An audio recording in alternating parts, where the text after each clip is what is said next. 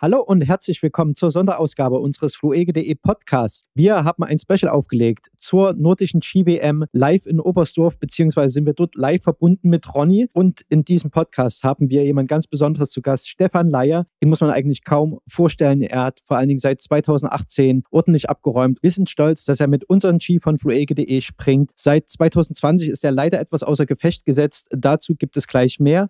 Bevor wir Stefan in den Podcast holen, möchte ich noch schnell unseren Mann vor Ort in Oberstdorf Wilmersdorf begrüßen. Hallo Ronny. Ja, hallo, servus Kevin. Grüß dich, ne? wie ist die Lage vor Ort? Du, alles, alles wunderbar. Es äh, ist noch immer sonnig und da ja gestern eröffnet wurde, funktioniert jetzt alles. Du, Kevin, die Frage, ist der Stefan jetzt auch schon drinnen? Jetzt ist er da. Hallo Stefan, grüß dich. Jetzt bin ich da. Du erstmal vielen, vielen Dank, dass du dir Zeit nimmst und dir hier ein paar Fragen stellst. Gerne. Wenn ich so in deine Vita schaue, habe ich das Gefühl, also seit 2018 geht es zumindest mit den äh, Podiumsplätzen bei dir so richtig los. Du hast bei Olympia Silber mit der Mannschaft geholt, hast Bronze bei der Vier-Schanzentournee 2018, 2019 geholt und dann bei der letzten Weltmeisterschaft, also die zuletzt vor Oberstdorf stattfand, Gold auch mit der Mannschaft. Und dann kam das 2020 bei dir, dass du dich bei einem Sprung verletzt hast. Bist jetzt praktisch ausgefallen, auch nicht für diese WM gesetzt. Wie geht es dir da jetzt gerade, wenn die WM stattfindet und, und wie es dir jetzt mit deiner Verletzung?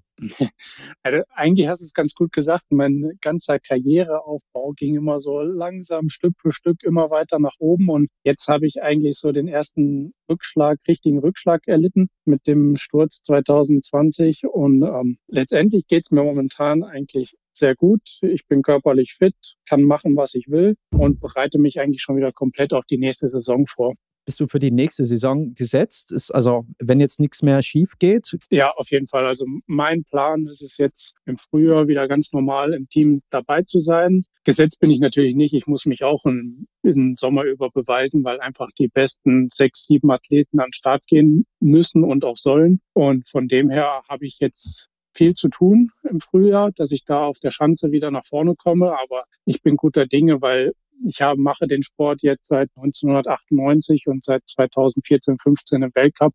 Bin ich eigentlich guter Dinge, dass ich in diesem ein Jahr Pause nicht sehr viel verlernt habe vom Skispringen.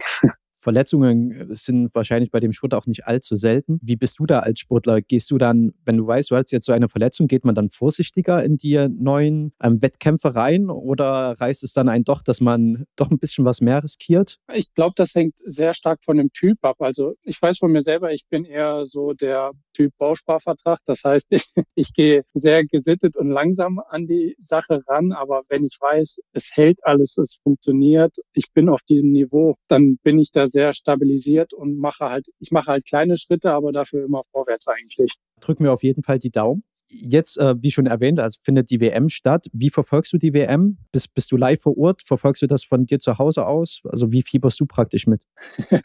ja, ich werde, ich persönlich schaue vom Fernseher aus, so viele Wettkämpfe wie möglich, wie es halt in meinen Alltag reinpasst. Ich habe allerdings einen Kollegen, der mir sehr ähnlich sieht als Pappfigur da im Stadion. Sehr gut. also äh, ein Teil von mir ist auch irgendwo im Stadion vertreten und feuert die Jungs da an. Aber äh, ja, wie gesagt, ich werde es vom Fernseher aus anschauen, das, was für mich möglich ist und äh, drücke halt einfach allen Deutschen die Daumen. Bist du noch anderswo zu hören, deine Expertise praktisch, oder bist du wirklich nur Zuschauer dieses Jahr? Bis jetzt noch nicht. Also ich bin eigentlich wirklich Zuschauer. Ich habe um meinen Heimweltcup rum in Willing habe ich ein bisschen mehr gemacht, medial. Aber jetzt ist eigentlich mein Fokus wieder da voller Sportlerkonzentration aufs tägliche Training. Und ähm, klar, wenn irgendeine Anfrage kommt, so wie jetzt bei euch, und es passt super gut rein, dann mache ich das natürlich auch. Aber geplant ist eigentlich im Moment nichts. Vielen Dank nochmal dafür. Stimmt, also du bist ja jetzt schon praktisch im ersten medialen Auftritt drin. Verfolgst du bei der WM nur Skisprung oder gibt es auch andere Sportarten, die dich da besonders interessieren? Äh, ich werde eigentlich so viel gucken, wie möglich ist. Wie gesagt, ähm, mein Alltag besteht im Training in der Halle, mein Studium nebenbei noch, aber da kann man nebenbei irgendwie Langlaufkombination natürlich immer noch gucken. Aber Skispringen auf jeden Fall an erster Stelle. Da werde ich auf jeden Fall keinen Wettkampf verpassen. Äh, warst du selber schon mal langlauftechnisch unterwegs oder bist du seit jeher ähm, zum Springen gemacht? ich bin zum Springen gemacht, aber ich war diesen Winter auch aufgrund meiner Verletzung im Langlauf unterwegs. Aber so schön Wetterlangläufer ganz gediegen, äh, gemütlich. Okay, ich, ich wollte gerade sagen, das kannst du ja mal Leistung vergleichen, so sich dann noch was eröffnet. Nee, nee. Also äh, das wird bei mir nicht der Fall sein. Ich äh, habe großen Respekt davor, wenn die in irgendeinem Sprint oder sobald es über zehn Kilometer hinausgeht, äh, macht meine Pumpe das nicht mehr mit. Gut, dann äh, hätte ich jetzt von dir gerne mal eine Einschätzung für die kommenden Tage. Ne? Wir haben zurzeit sehr starke Norweger. Wir persönlich würden uns als äh, fluege.de auch wünschen, dass ein Deutscher ganz weit mit, ganz weit mit da vorne springt. Ähm, jetzt bist du allerdings mit unseren Skiern dieses Jahr nicht dabei. Hast du so einen Tipp, wer es wuppen wird? Also auf, auf wen würdest du eine Wette platzieren dieses Jahr? Wer ist wie aufgestellt? War ganz schwierig. Also es war ja gestern das erste Training schon. Da hat der Eisei, glaube ich, beide Durchgänge gewonnen. Das heißt, er hat sich auf jeden Fall in einen sehr engen Favoritenkreis gesprungen. Aber auch ähm, das Schwierige ist halt gerade auf der kleinen Schanze. Die ist im Weltcup nicht vertreten. Das heißt, man kennt sie aus dem Training, aber du weißt nicht, also ich weiß jetzt nicht unbedingt, wie die anderen Nationen darauf springen. Und es ist halt sehr stark auch abhängig von der Landung. Also die B-Note ist halt sehr entscheidend, dass man einen guten Telemark setzt. Aber ich glaube auch die, die jetzt den ganzen Winter über schon vorne mitgesprungen sind, also der Kranerüth, Eisenbichler, Geiger auf der Kleinschanze immer sehr gut, aber auch Kubacki durch seinen Absprung wird es ein sehr enges Rennen. Auf der Großschanze glaube ich dann doch eher äh, Eisenbichler oder Graneröd. Weil du das so gerade sagst mit der Normalschanze, beziehungsweise kleine Schanze und große Schanze, was ist da eigentlich so der Unterschied für euch als Springer jetzt? Ist es die ist die kleine herausfordernder, weil man weniger Zeit hat, um irgendwas zu justieren? Also ich kann mir das nicht so richtig vorstellen.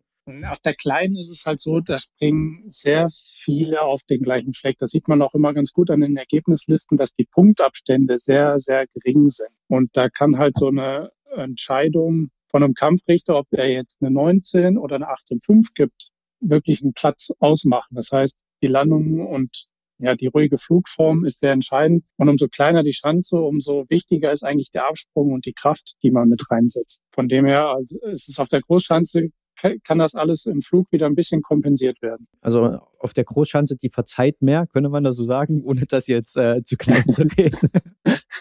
Im Prinzip ja, kann man sagen. Weil ich habe mich heute Morgen unterhalten. Ne? So, frag mir mal, welche Frage würdest du eigentlich einem Skispringer stellen, jetzt so mal Leute, die damit gar nichts zu tun haben. Ich weiß nicht, ob das physisch möglich ist, ja, aber im Skiflug seid ihr ja ungefähr bei 250 Metern, wenn es richtig gut läuft. Ja, das Richtung Weltrekord geht, ja. Angenommen, man kann das Ding doppelt so lang bauen. Würdest du das machen? Also, oder, oder hat man dann wirklich Angst, weil dann bist du ja sekundenlang in der Luft? Ja, ich glaube, das ist nicht das Problem. Also irgendwann ich weiß nicht, ob ich es sofort machen würde. Also wenn man jetzt morgen eine Schanze baut, die 500 Meter geht, weiß ich nicht, ob ich mich das trauen würde, sofort zu machen. Also wenn man sich da eher rantastet, so wie in den letzten 20, 25 Jahren eben, dass der Rekord von 200, 210, 220 halt in so kleinen Schritten vorangeht, dann glaube ich schon, ist das möglich, also auch vom körperlichen her. Die Frage ist nur irgendwann, wie schnell wird der Skispringer unten raus wirklich? Ah, okay, dass die Geschwindigkeit wird dann zur, also wäre dann das Kriterium, dass man da echt zweifelt. Ja, also ich weiß es nicht, ob wir jetzt schon am Geschwindigkeit, also es gibt ja so diese Fallgeschwindigkeit, wenn man erst aus dem Flugzeug rausspringt. Ich glaube, die liegt bei 280 oder so. Mhm. Ich weiß es nicht ganz genau. Irgendwann hat man halt eine Geschwindigkeit und die bleibt halt konstant gleich. Und ich weiß nicht, wie weit man das im Skispringen steigern kann, beziehungsweise ob man irgendwann auch nur noch geradeaus fliegt, wenn man eine gewisse Geschwindigkeit erreicht hat, also dass man nicht mehr wirklich fällt. Die Landung muss man ja auch irgendwie aushalten, so rein biophysisch. Ja, aber, aber also da, das geht, glaube ich, so. Wenn der, solange man noch in einem steilen Hang landet, ist das nicht so schlimm. Okay. Ja, aber irg irgendwann hat halt auch die Physik seine Grenzen. Ne?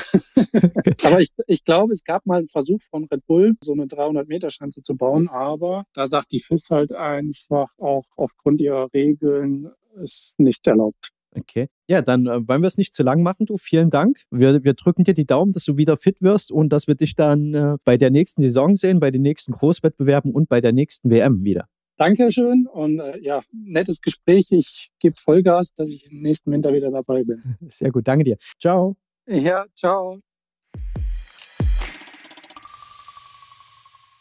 Ronny, schön, dass du noch da bleibst. Ich würde mit dir vielleicht noch mal ganz kurz auf den Plan schauen. Also gestern hatten wir die Eröffnungsfeier. Ja. Was steht denn so ab heute, heute Donnerstag bis Sonntag an. Wollen wir da mal kurz durchschauen, was, so, was man auf jeden Fall nicht verpassen darf?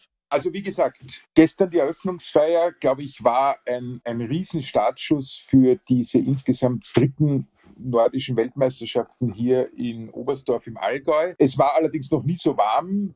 Die äh, Bedingungen auf der Schanze und auf der Loipe sind aber hervorragend. Und es beginnt heute mit der ersten Medaillenentscheidung. Und zwar ist es heute bei den Damen soweit, die steigen ein und ermitteln gleich die Weltmeisterin auf der Normalschanze. Hillsize 106, das würde ich mir auf keinen Fall entgehen lassen. Und dann geht es Schlag auf Schlag, ständig natürlich Trainings und morgen dann auch Bewerbe in der nordischen Kombination und der Teambewerb der Damen. Das sind so mal die ersten großen Highlights auf der Schanze und dann. Also wir steigen praktisch mit den Damen ein. Wir steigen, wir steigen mit den Damen ein auf der Normalschanze. Wie gesagt, heute eine Medaillenentscheidung, morgen eine Medaillenentscheidung und zum ersten Mal bei den Herren ebenfalls auf der Normalschanze ist es dann am Samstag, am 27.02. soweit, ebenfalls die äh, Medaillenentscheidung auf der Normalschanze. Und einen Tag später, am Sonntag, Mixed Team, ein sehr interessanter Bewerb. Zwei Damen und zwei Herren vertreten jeweils ihr Land und äh, springen mehr oder weniger ein Ergebnis aus und die Summation aus diesen vier Unisex-Sprüngen, wenn man so will, in, in Wirklichkeit sind es dann natürlich acht Sprünge, weil jeder Athlet zweimal springt, äh, wird dann fürs Ergebnis herangezogen.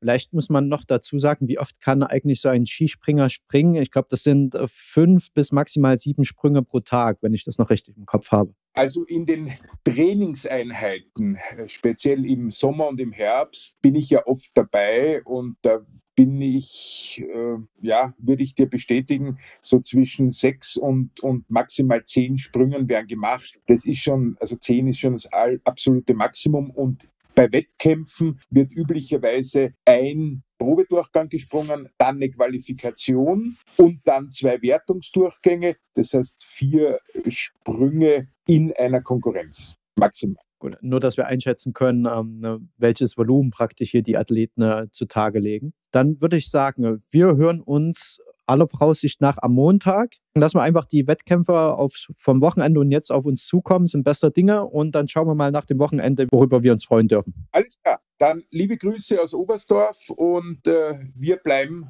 in Verbindung. Ich danke dir, Ronny. Mach's gut. Servus. Ciao, ciao.